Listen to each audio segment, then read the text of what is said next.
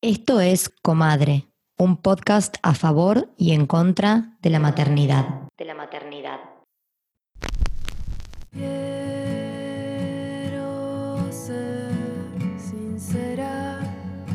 En este episodio vamos a hablar de ser o no ser madre de dos. Hola, ¿qué tal? Mi nombre es Dalia Walker, soy la creadora de Tienda Fe y de los libros El Tarot como llave y Bruja Moderna y también Voz en Concha Podcast, mayormente conocida por todas esas actividades.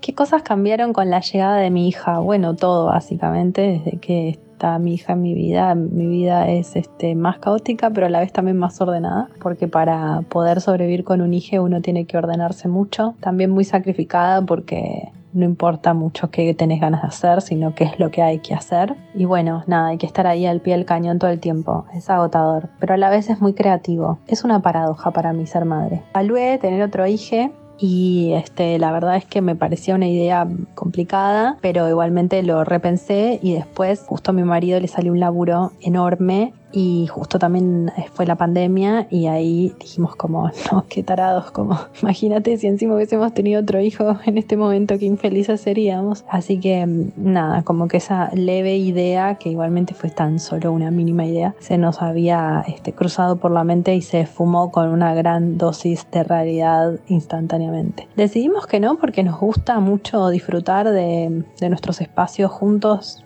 lo poco que tenemos de nuestros espacios separados. Y nos gusta también poder turnarnos ¿no? con, la niña a veces para cuidarla. Y eh, si son dos es todo más complicado. Dejárselo a alguien que te lo cuide o maternarlo. Y ese mito de que ay tenés dos se entretienen entre ellos no chiques o sea yo los veo a mis amigos que tienen dos están re en una. O sea estoy segura de que si un hijo te, te hace envejecer dos te hace envejecer un montón. Así que nada, por el momento no creo que nos sigamos reproduciendo, por lo menos no juntos. Y mm, como pensamos estar juntos mucho tiempo más, nada, creo que solo nos vamos a quedar con una hija cada uno.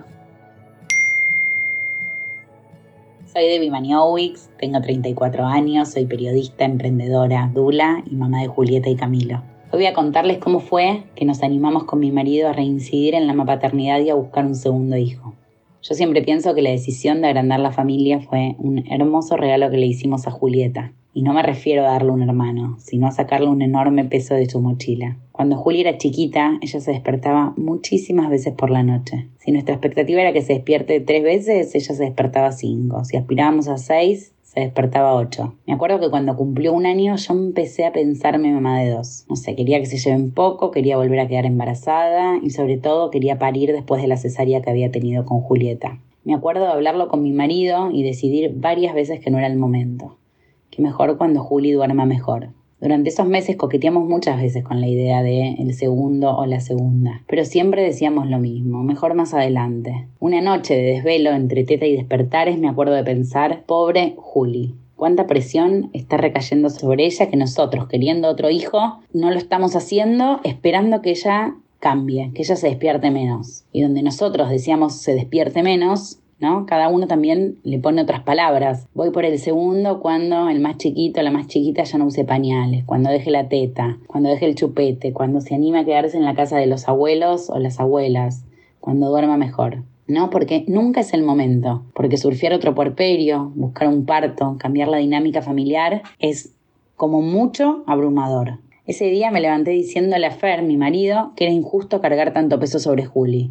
¿No es mucho lo que le estamos exigiendo a nuestra hija de apenas un año y medio? Así fue como le sacamos peso a su mochila, entendiendo que cada hijo y cada hija tiene sus tiempos, y nos animamos a la aventura del segundo a pesar de, ¿no? A pesar de muchas cosas. Camilo llegó enseguida, con un hermoso y sanador parto vaginal después de cesárea.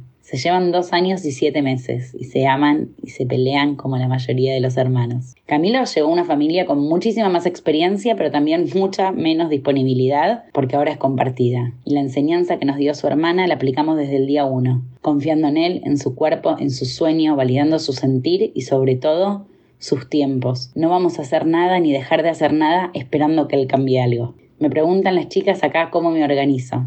Y si bien todos medio un Tetris, uno a la larga se acomoda. Y justamente creo que cuando uno se acomoda, o eso es lo que nos está pasando a nosotros, empieza a pensar en el tercero. Quiero poder decirte todo lo que pienso.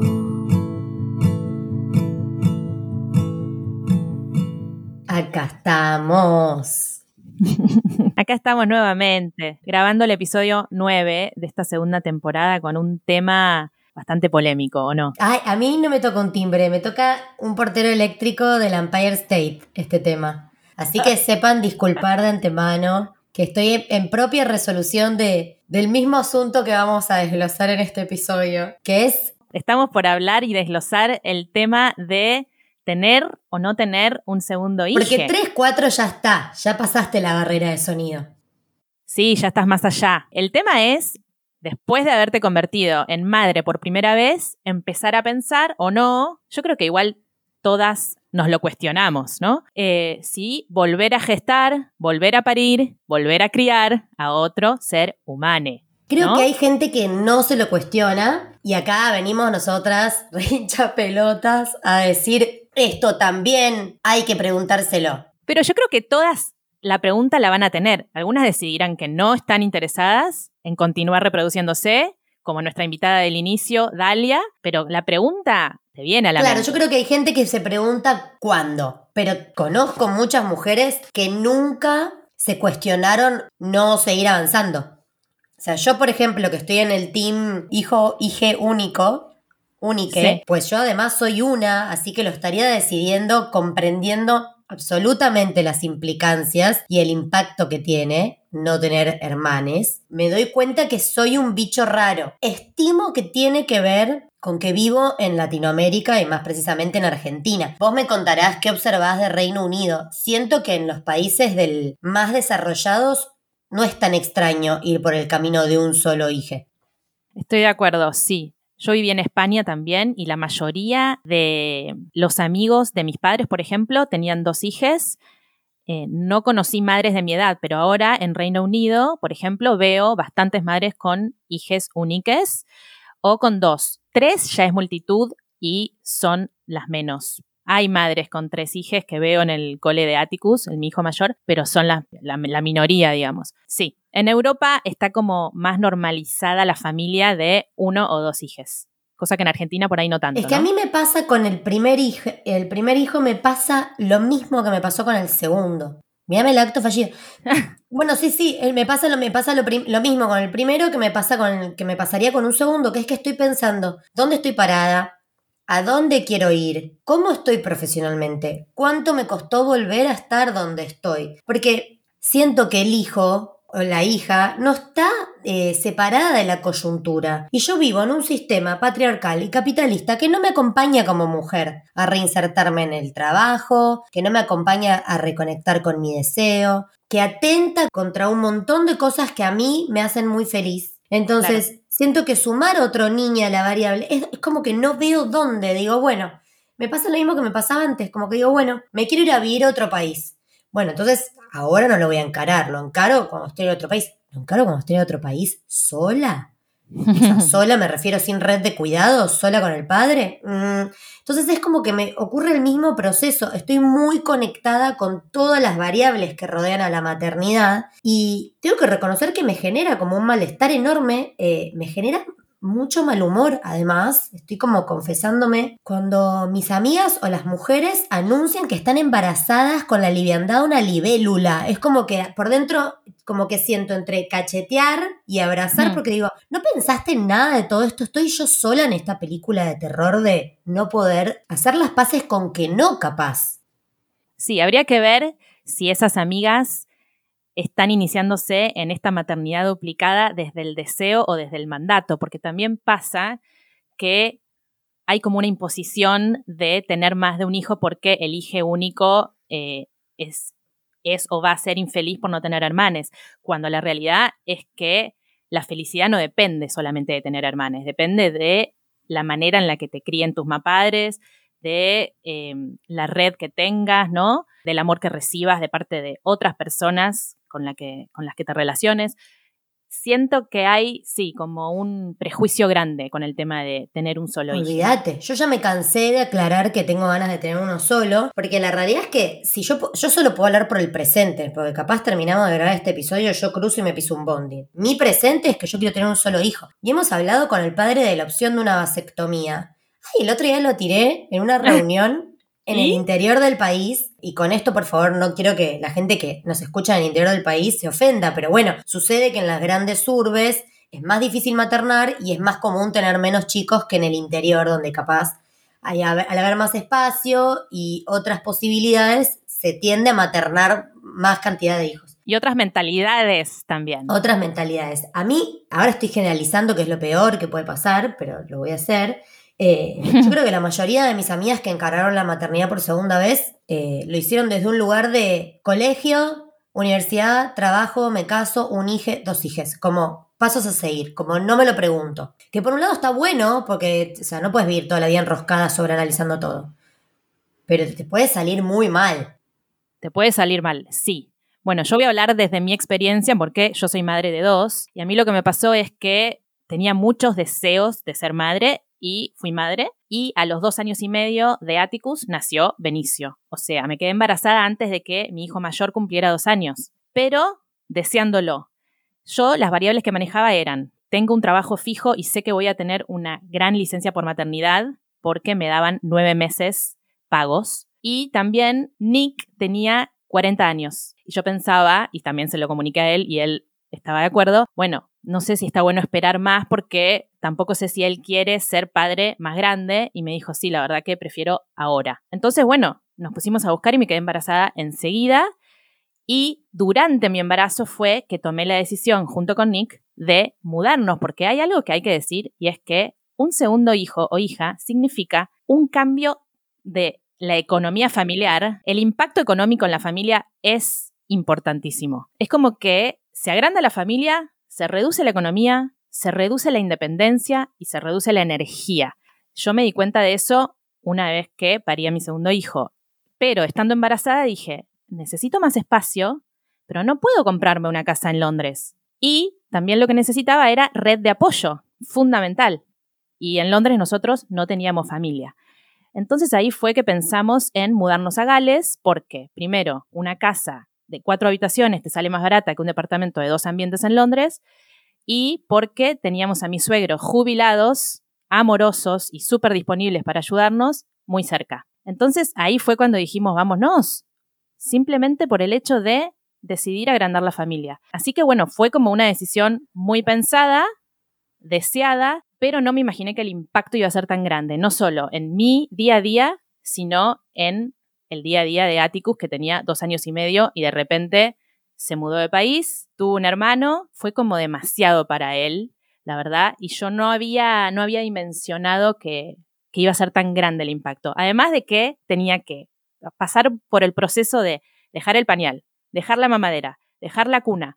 Era como, pobre alma de Dios, ¿entendés? Y mi salud mental también, pero eso yo ya lo conté en algún episodio, que no me había dado cuenta de lo grave que podía ser a nivel psíquico estar cuidando de un niño o niña de dos años y pico y a la misma vez cuidando a un bebito recién no, nacido. Es mucho. O sea, Floro tiene tres y yo siento que está en una edad complicada y si le sumo a eso la variable de un recién nacido que literalmente requiere de vos para sobrevivir, o sea, porque Floro también, pero no es lo mismo, o sea, ya tiene otra autonomía. Y eso me lleva a pensar, bueno, vos hablaste de la variable económica, hablaste de la variable eh, del espacio y hablaste de la variable de la libertad. Y son tres variables que a mí es el día de hoy que estoy terminando de ajustar. Entonces me pasa que el otro día mi tía me decía, al mal trago darle prisa. Tené ya un segundo chico y cerrá. Y digo, ¿qué pasa con esa forma de pensar la maternidad? ¿Qué somos? Como una especie de fábricas. El segundo chico o chica, ¿qué es? Como, ¿por qué? Si es un mal trago, ¿por qué darle prisa? ¿Por qué mejor no me lo tomo? ¿Entendés? Como que me pasa eso. Y un tema que observo, que lo hablábamos el otro día antes de grabar el episodio, que siento que vos sos medio como un paréntesis, pero en líneas generales no ocurre tanto eso, es el factor familia, el factor pareja. Veo que todas las parejas en algún punto del nacimiento del primer hijo, generalmente es alrededor del año y medio o dos, por lo que estuve observando, atraviesan un cimbronazo que tiene que ver con la mujer volviendo a reconectar con, con el ser mujer, con su propio deseo, con su trabajo, con su profesión, como que se empieza a desarmar un poco más la diada y una se empieza a parar en sus piernas. Y veo que en ese momento es donde se produce Mirá que lo pensé, tipo, sociológicamente todo esto. Eh, se produce como una bifurcación entre las mujeres que deciden volver a embarazarse y las mujeres que dicen, no, bueno, vamos a caminar este sendero de la madre-mujer, que ya no es solo madre, no es solo mujer como antes, sino que es madre-mujer. Y ahí es donde uno se reencuentra con su pareja o no, y donde tiene que reconstruir, reconectar con un montón de cosas. Y lo que yo he notado es que la mayoría de mis amigas que han decidido tener un segundo o un tercer hijo fue a cuestas o a costas, perdón, de su propia pareja. El marido se termina volviendo un compañero administrativo de una pymes y la persona semi importante. Es muy terrible lo que digo. Muchas amigas mías escapaban a escuchar y pensar, yo soy esa. Bueno, si no lo sos, ya seguramente lo tenés muy claro que no lo sos. Pero siento que hay un lugar donde se termina priorizando la cantidad de hijes y el modelo familiar que nos dicen que tenemos que tener por encima del vínculo saludable y real que tenemos con quien elegimos para criar. ¿Se entiende lo que digo? Se reentiende y la realidad es que un nuevo integrante en la familia, obviamente reduce ese tiempo que una le puede dedicar a la pareja. Es, es, es, una realidad. A mí me pasaba, yo me acuerdo de estar amamantando a Benicio a la noche, ponerlo a dormir mientras el otro ya estaba dormido, ¿no? Bajar como para tener, no sé, un, un momento con Nick, ver una serie, charlar, cenar juntos y tener que subir enseguida porque alguno de los dos se despertaba Podía subir él también, ¿no? Pero por ahí tenía que subir yo para volver a dar la teta. Me acuerdo de caminar por el pasillo entre mi habitación y la de mi hijo mayor y sentir que era un soldado en la guerra. O sea, arrastrar los pies, te juro, em, un cansancio que nunca había sentido. Por eso, multiplicalo, multiplica el cansancio de tu primer hijo por no sé cuánto. Pero es realmente llamativo. ¿Vos pensás que esto hubiera sido menos difícil si hubiera habido un, un gap, o sea, una pausa más grande entre los dos? Sí, sí, sí, sí. Yo ya he dicho que me arrepiento un poco del timing. Si bien fue, fue pensado y analizado, cuando lo viví dije, no, tendría que haber esperado un poco más a, que Atticus tuviera todo el vocabulario, a que ya hubiera dejado pañal, chupete, eh, mamadera, como para yo no tener que estar tan pendiente de él y poder dedicarle más tiempo al bebé sin la demanda constante de un toddler, de un niño de 2, 3 años. Yo creo que hubiera esperado un poquito más. Recomendaría eso, un gap de 4 o 5 años. Eso me pasa que te escucho lo que contás. Ahora, a ver, me parece terrible, ¿sabes qué? Que siento que en la decisión de, de traer un segundo hijo al mundo hay alguna baja de guerra. Siento eso. ¿Cómo? Y porque alguien se inmola. Se inmola. El recién, el más chiquito, o sea, el, el, niño que ya existía, o sea, el hermano mayor, o se inmola la madre, o se inmola la pareja. Alguien, algún culo sangra, ¿entendés? Cuando vos tenés pibes taca, taca, taca, taca, taca, en serie. Lo observaba el otro día que estuve un tiempo de vuelta eh, en, en Ameíno. Y me doy cuenta que la multiplicidad de hijos hace inevitablemente que la madre se desdibuje y no tenga tiempo para ella misma. Ahora, mis mayores respetos a las mujeres que dicen a mí me importa tres pitos ser el centro de mi propia vida. No quiero hacer 80 talleres, ni tener los pies hechos, ni salir con amigas a tomar vino. A mí lo que me hace explotar el corazón es tener una casa llena de quilombo y niñas dando vuelta, que es un poco lo que dice nuestra invitada que van a escuchar en el final, Clover. En inglés lo dice, pero es un poco lo que dice. Como a mí, el caos de esta crianza de cinco pibes es lo que me hace feliz. Es intrínseco a mi personalidad. Listo. Ahí te banco a pleno, porque escucho a una mujer que comprende que eso tiene que ver con su propia esencia. Pero yo la mayoría de las veces lo que veo son mujeres atropelladas por el mandato, desconectadas de sus parejas, desconectadas de su propio deseo, no sé si con una verdadera y vibrante felicidad. O sea, hasta te diría que ni me pregunto si soy feliz y tengo un montón de hijos sanos, ya, ya debería ser feliz por el simple hecho de haber parido todas estas veces. Entonces, ¿cuál es el objetivo de, de este episodio? Yo te lo decía el otro día, además de ver si obtengo respuestas para mí misma, el objetivo de este episodio para mí es enorme, igual no creo que suceda, pero es que la próxima vez que una mujer decida encarar la maternidad, realmente pare y piense cuál es su deseo. Por fuera de lo que es ideal. por fuera de lo que le dijeron. Porque aparte, tener miedo que un hijo sea hijo único porque va a sufrir, porque no va a tener hermanos, es como que yo diga, ay, yo estoy triste porque Floro va a crecer en Argentina y nunca va a saber lo que es vivir en el primer mundo. Y ni idea, no sabe lo que es vivir en el primer mundo, no sabe de lo que se pierde o no se pierde. Yo no sé lo que es tener hermanos. Puedo vislumbrar que es algo hermoso porque lo observo, pero también la familia es lo que se elige. Y yo tengo amigas que para mí son como mis hermanas y las elegí yo. Igual, me gustaría decir que tampoco me parece mal que haya madres que decidan tener un segundo hijo porque le quieren dar un hermanito al hijo mayor o hija mayor, porque mm, me parece válido también. Yo tenía el deseo de gestar y criar a otro ser humano, pero también quería darle un hermanito a Atticus porque me parece una, una de las relaciones más maravillosas del ser humano. Yo tengo cuatro hermanes, tres varones y una mujer, y ellos individuos son para mí esenciales en mi vida, esenciales. Los amo con todo mi corazón, amo charlar con ellos y eso que vivo lejos, pero me aportan mucho a mi vida. Entonces, no sé si mis hijos van a tener esta relación tan hermosa que tengo yo con mis hermanos, pero me encantaría que eso sea posible porque la verdad que a mí me, me llena el corazón, ¿entendés? Entonces no me parece una razón claro. mejor. No, es que no lo es, es verdad. O sea, nosotros lanzamos ayer una encuesta en Instagram donde les avisamos al principio que estábamos pensando, yo estoy particularmente pensando en voz alta. Hicimos, lanzamos una encuesta en Instagram de cuántos hijos tenés, por qué querrías tener otro en el caso de no tenerlo y por qué tuviste otro en el caso de haberlo tenido. Y la variable hermano salía un montón, porque le quise dar un hermano, le quise dar una hermana, porque no quise que sea hijo único, a mí me pasa, por ahora, que siento que, que necesito algo más para semejante empresa que simplemente otorgarle compañía a Florentino. Prometo, si no, ocuparme de armarle playdates todos los fines de semana, como hacían mis papás, o anotarlo en un club copado. No estoy comparando igual un club con hermanes, pero como que necesito un plus. Si se me despertara el deseo, como decís vos que te pasó, de volver a gestar, creo que ese sí sería un plus que me alcanzaría. Pasa que yo siento que tengo refresco el puerperio, ¿entendés? No, pero te iba a decir, te iba a decir, obviamente que tu decisión es igual de válida que la que quieres seguir reproduciéndose, pero yo creo que vos tenés todas estas preguntas porque alcanzaste una cierta independencia. Si bien sos mamá hace poco, recuperaste tus espacios.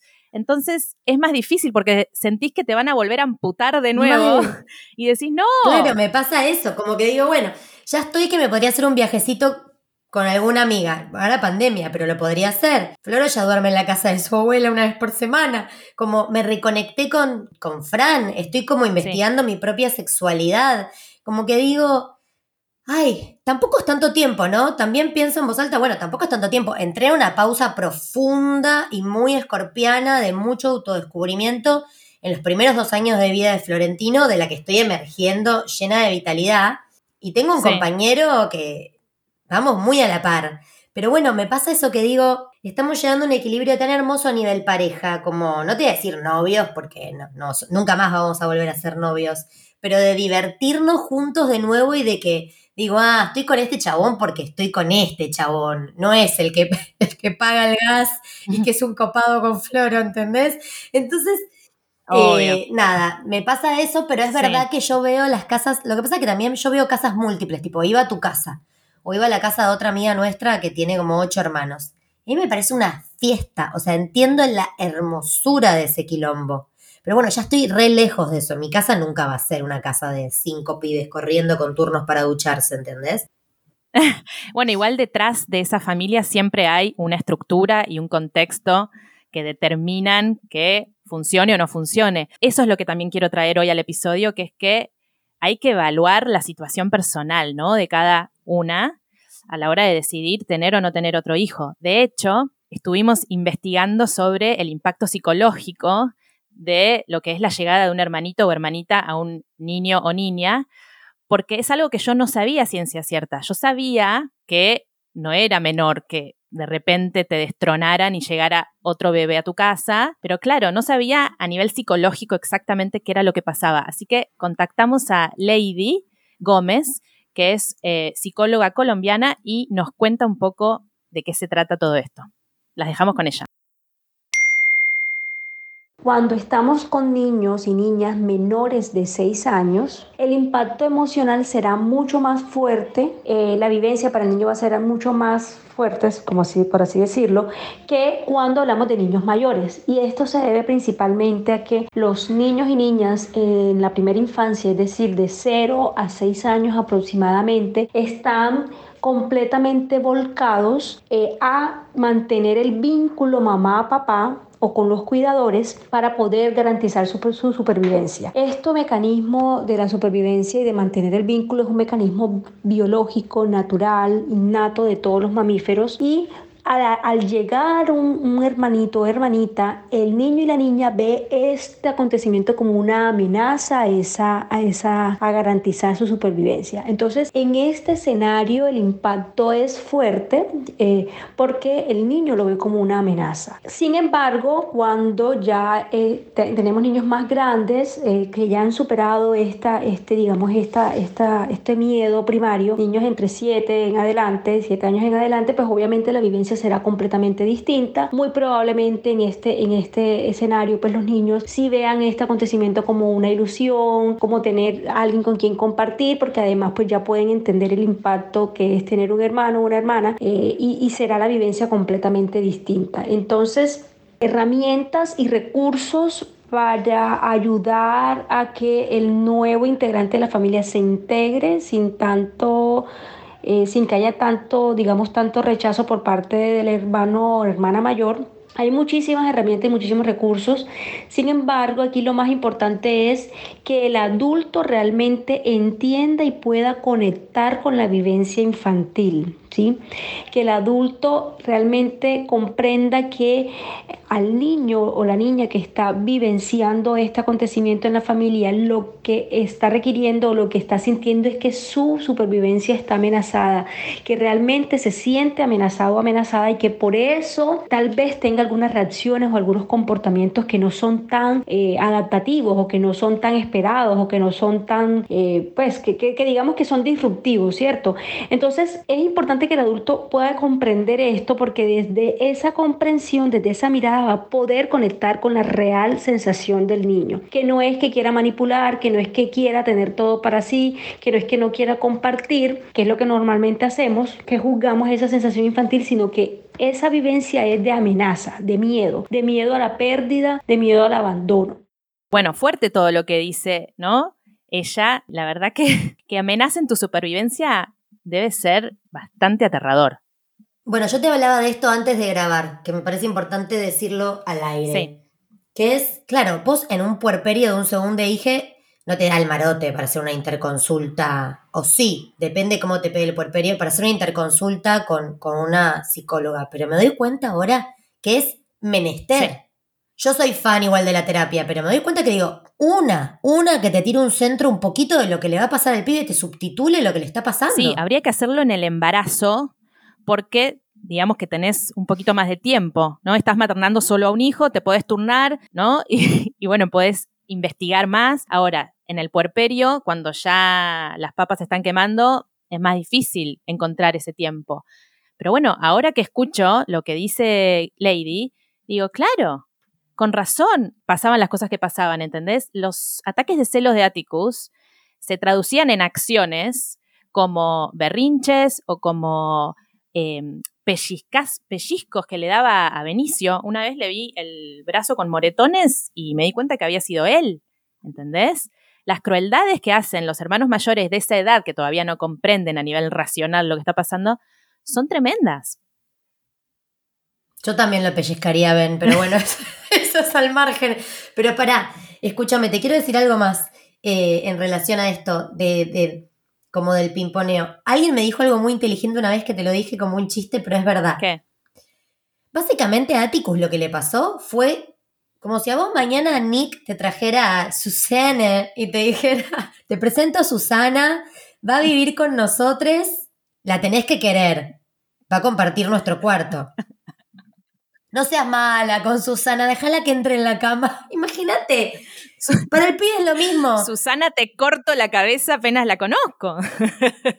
Claro, o sea, Nick de golpe consideró que era saludable para la pareja un vínculo poliamoroso, que puede ser otro capítulo, yo no soy tan en contra de todo eso, ya lo sabemos. Pero digo, básicamente lo que le pasó a Atticus es que, sin comerla ni beberla, apareció otro ser humano mucho más enternecedor, porque básicamente es más pequeño, y encima este te salió particularmente bombita, que requería de toda tu atención, literal, de tu cuerpo, de, de, de tus tetas, de tu energía, y de golpe es como, anda con, anda con tu papá, manejate un poquito solo, bueno, ahora compartí y además tenés que quererlo y llegó para quedarse. No, no. O sea, capaz porque yo soy hija única y no pasé esa situación. Es hermoso igual todo lo que te trae. Yo tuve que aprender a fuerza de terapia y de vida cosas que vos aprendiste porque llegaron cuatro humanes a tu casa después de vos. O sea, no estoy demonizando la experiencia, pero es muy duro, creo que nadie se pone a pensar en lo que implica, sobre todo para un niño que no tiene todavía la psiquis como desarrollada para entender que se lo quiere igual. O sea, yo creo que hubiera flasheado, ¿qué onda? ¿No alcanza conmigo, hermano, que trajeron otro muñeco acá? Sí, es que no soy suficiente. Es que eso es lo que pasa. Y como dice Lady, cuanto más chico, mayor el impacto. Atticus tenía dos años y medio, ahora tiene cinco y no te creas que se acostumbró a su hermanito. El otro día escuché que le decía, I hate you, I hate you, Ben. No, pará, ¿entendés? Y yo seguramente era igual cuando nació mi hermano dos años después de que nací yo. Con los demás por ahí ya estaba más canchera y me y como que me enganché en el rol de madre, ¿viste? Pero al que llegó después de mí, me imagino que debo haber estado ni olvido ni perdón. Claro. Por eso creo que es muy, muy, muy importante que conectemos con el deseo. Como al final la bandera de la maternidad será deseado o no será, creo que va para todas las experiencias maternas, inclusive cuando es reincidir en una. Como verdaderamente conectar con el deseo. Tampoco digo que hay que estar en un momento ideal porque el momento ideal no existe. O sea, siempre vas a encontrar un pero. Eh, si encontrás muchos peros, capaz es simplemente porque no querés volver a incurrir en la maternidad, que es lo que me está pasando a mí. Pero sí haría como esta pequeña invitación a, chequear cómo estoy con quien voy a encarar esta aventura. Eh, hago mucho hincapié en eso porque escucho muchas amigas hablar de los maridos como unos asistentes inútiles y digo, ¿qué te aporta el chabón que vas a tener otro segundo pibe con él? Además de, del esperma, como hay algo ahí que siento que está bueno mirarlo, cuidarlo, atenderlo también a la hora de agrandar un equipo. O sea, es como si el guion está flojo, no le metes otro personaje, ¿entendés? Primero, como pulís la estructura del guion, pues está ese pensamiento mágico. Estamos mal, tengamos una mascota, estamos mal, tengamos un pibe, estamos peor, tengamos otro. Y es como, ¿qué pasa? No, no, no, no. Me parece la peor solución. Bueno, o sea que esperar es un consejo que doy ese consejo y obviamente el diálogo también con la pareja y decir, ¿estamos o no estamos listos? Nunca sabes cuán listo o lista estás, pero bueno, tomar la decisión con conciencia para que el impacto sea menor. Igual, un segundo hijo es, es, es una cachetada, la verdad. Em, no sé si alguna vez vamos a estar preparadas para lo que significa la llegada de otro hijo, pero sí tratar de eso, de, ver cómo es el escenario. A mí me pasó que me di cuenta de que necesitaba más espacio, necesitaba más red, eh, necesitaba más estabilidad económica. Eh, de hecho, habiendo analizado el segundo hijo, ya me doy cuenta de que un tercero no sería posible porque ya siento que conquisté de nuevo ciertos espacios y que no quiero volver a pasar por el bardo, el caos de lo que es un puerperio maternando a otros dos niños, ¿entendés? A mí me parece que de las respuestas de ayer de Instagram me gustó mucho una que dijo, siento que es una experiencia tan transformadora que la quería volver a atravesar. Y esa te la doy, como que digo, ay, como madre de uno, pienso, debe ser lindo, y ya con un hueco, ¿no? Porque Floro tiene tres y medio mientras que estamos grabando este episodio y pienso, debe ser lindo volver a caminar la maternidad con otras certezas, ¿no? Seguro que se van a abrir mil preguntas, mm. pero como que siento que aflojas un poco con determinados miedos eh, vinculados al desarrollo, vinculados a, los tiempos, no sé, flasheo. Sí, hay cosas que ya sabes, tenés ciertas certezas porque ya maternaste, ya cuidaste un bebé recién nacido. Hablé con muchas madres que tienen un segundo hijo o una segunda hija y es como que estás mucho más relajada a nivel crianza y le prestas un poquito menos de atención, la verdad. Eso me pasa, que siento que creo que eh, desdramatizás. Sí. Y eso me Y divertiría. también lo que pasa, o por lo menos en mi caso, es que eh, Benicio, que es mi segundo hijo, es como que se abre camino, porque ya, primero que no tiene toda la atención de sus mapadres, y segundo que hay otro ser humano al que copia y con el que convive, entonces eh, a nivel estimulación, por ejemplo, a nivel motriz, a nivel vocabulario, siento que avanzó mucho más rápido que Atticus. Después su personalidad para mí está bastante determinada por el hecho de ser un segundo hijo. No sé, por ejemplo, se cae, se levanta, se caga de risa y sigue caminando.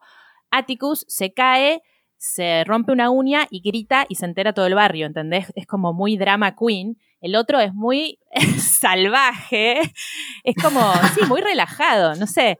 Eh, está bueno también como madre ver dos personalidades tan diferentes y algo que también me gusta de ser madre de dos es que siento que somos un equipo. Igual con tres también te pasa, pero no sé, es como mi, mi, mi familia es mi refugio y siento que ser cuatro, no sé, me, me enriqueció de alguna manera. También me agotó. Bueno, me gusta eso que decís. A mí me pasa que yo siento que somos un equipo ahora. Como que me encanta este plan de los dos padres Sí. y como la triada. Pero hay algo que me pasa como que es más superficial, pero sí como que pienso, me gustaría ver qué arroja el algoritmo. ¿Qué, qué- qué tira esta vez si con Fran encaramos un Claro. segundo? Dije, ¿qué saldrá? Sí. ¿Qué cara tendrá? ¿Qué personalidad tendrá? Eso me divierte. Pero hasta que, bueno, cuando se le ves la cara y ya se agotó la, la intriga, hay que ponerse a trabajar. Criar no es fácil, ya lo sabemos, ya lo hemos vivido. Corremos con la ventaja de saber eso, eso me parece que está bueno, ¿no? Entonces como que sabes que te tenés que organizar de cierta manera, que tenés que contar con la ayuda de ciertas personas. Vos, para mí, estás en un buen momento. Re que te... que te Re que me compensa en vivo. Re que la obligaba. No, pero te estoy diciendo como que mm, sí, siento que has recorrido un camino bastante mm, digno dentro de lo que es la maternidad y que estás organizada. Hay que, hay que ver si se despierta el deseo o no se despierta el deseo. Bueno, contame en, en términos de recomendaciones, ¿qué tenés para darme a mí? A ver, estuve pensando algunas cositas. Eh, empiezo con los libros, que solamente encontré dos que resonaran con este tema. El primer libro es La mujer helada de la gran Annie Ernaux, escritora francesa.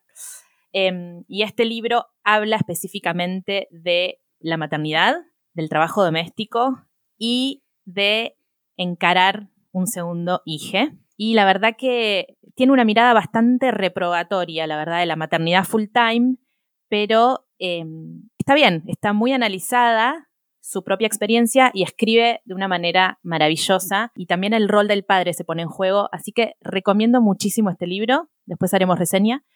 Y el segundo libro está escrito en inglés y no está traducido y es el de Clover Stroud, que se llama My Wild and Sleepless Nights, Mis Noches Salvajes y de No Dormir, que me imagino que una mujer con cinco hijos sabe de eso. y el libro también eh, es muy hermoso, tiene una pluma preciosa. Ella vivió una depresión posparto con creo que es su tercera hija y, bueno, narra todo, esta, todo este caos de una familia grande. Y después, a nivel audiovisual, recomiendo la serie que ya dijimos, The Letdown, la serie australiana. Sí. En la segunda temporada se aborda el tema de un segundo embarazo y de el impacto que tiene esta noticia en la pareja y cómo deciden resolverlo. No quiero spoilear, pero um, es muy interesante y nunca lo vi en televisión a este tema tratado de esa manera. Está en Netflix, la serie es magistral. Y la película Tully, que se escribe T-U-L-L-Y, Tully, que está en Amazon Prime y es eh, la maternidad a flor de piel, es Charlize Theron embarazada de su tercera hija y te cuenta el puerperio real. Ella sufre una depresión también y bueno, puedes ver cómo alguien materna a dos hijos chiquitos y una bebita y cómo le pega, digamos. Oh, bueno. Y por último, se me ocurrió un capítulo de The Office en el que Jim. Amo tanto The A ver, para mí toda la serie es un fiel reflejo de la humanidad, ¿no? de la sociedad. Pero es muy lindo ver cómo se enamoran dos personajes, Jim y Pam, em, cómo reciben inesperadamente a su primera hija, pero con mucho amor, es muy bienvenida, y después deciden tener otro hijo y hay una escena muy buena que en la que Jim llega a la oficina y todos se dan cuenta de que había mentido y faltó toda una semana al trabajo. Entonces él la llama a Pam, que estaba de maternity leave, para que caiga y como que dé lástima. Entonces cae con el bebito recién nacido y la nena de tres años y era tal el caos de un bebé llorando, la otra, no sé, gritando, que toda la oficina fue como, ah, ok, te tomaste una semana para vivir este infierno, ni te preocupes, ¿entendés? no es que nos estabas cagando a nosotros y no estabas laburando. Exactamente, me pareció genial. Em, sí, The Office es un must para mí. Es todo, es todo. Vale la pena todos los capítulos, todas las temporadas. Bueno, yo soy Victoria Viola, me encuentran en Instagram como B de Viola y nos encuentran en el podcast como Comadre Podcast. Yo soy Maki Álvarez, me encuentran en Instagram como arroba Maki Álvarez T, De Tomás, y eso. Y si quieren colaborar con el episodio y con la producción del mismo, siempre pueden donar un cafecito para la plataforma de Mercado Pago en Argentina o ahora tenemos también GoFundMe, GoFundMe, que es una plataforma internacional Así que también encuentran el link en nuestra, en nuestra bio de Instagram si quieren colaborar desde el exterior. Perfecto. Bueno, ¿qué hacemos? Las dejamos con nuestra última invitada del episodio, en inglés. Sí, Clover es una escritora excelente, madre de cinco hijas y em, bueno, yo la conocí, no importa, la conocí hace poco por Instagram, le pregunté, me animé a preguntarle si podía contarnos un poco cómo es la experiencia de maternar cinco hijes. Sabemos que está grabado en otro idioma, no todas las personas que nos escuchan hablarán inglés, entenderán inglés, pero bueno, la verdad que es una voz tan potente y una madre de cinco hijos, pero con mucha energía creativa también, que me pareció, bueno, que era lindo tenerla con nosotras. Bueno, la dejamos con, las dejamos y los dejamos con Clover. Gracias, amiga. Gracias y a ver si alguna se anima o no se anima con este episodio a tener otro. O a no tenerlo. O a no tenerlo, por eso, si se anima o no se anima. En fin, hasta luego. Chao.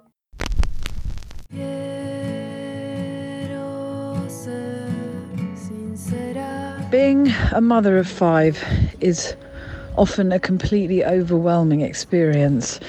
Um, I had my first child in my when I was 24 and I had my fifth child when I was 41. So there's a big age gap between them. I've got three sons and two daughters. It is completely overwhelming, and people often say to me, How do you cope? How do you manage? And the answer is, it's all I've ever really known, I suppose. I always knew that I wanted to have a lot of children. I'm one of five. And um, the feeling of abundance and the need for many people, I suppose, to kind of create a feeling of a network in a sense of sort of love and laughs and connections in the family immediately around me was very important. Of course, it also creates extra chaos, demands, arguments, tears, tantrums, all that kind of stuff. And sometimes I think, my God, I've just been a parent for such a long time. My youngest child is only four. My eldest is 20, so I'm I'm still at the school gate, right at the beginning at the school gate. But I love them so much and I love being with them. And I think I actually love the chaos. I love the feeling of it all being just a bit too much and everything kind of teetering on the brink of what my friend calls random anarchy all the time. So it is it's it's huge, but it's also completely the sort of essence of who I am, I suppose.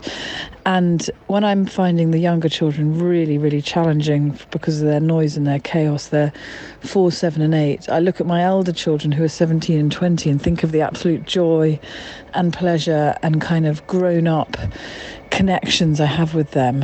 And I feel incredibly lucky. So it is, I suppose, it's hard and difficult pretty much in equal measures. There's always somebody kicking off about something. There's always somebody who's lost a piece of Lego or wants a lift somewhere or can't find their PE kit. But there's usually always somebody laughing who wants to hug me, who I want to hug. And yes, I love it. I love being a mum of five.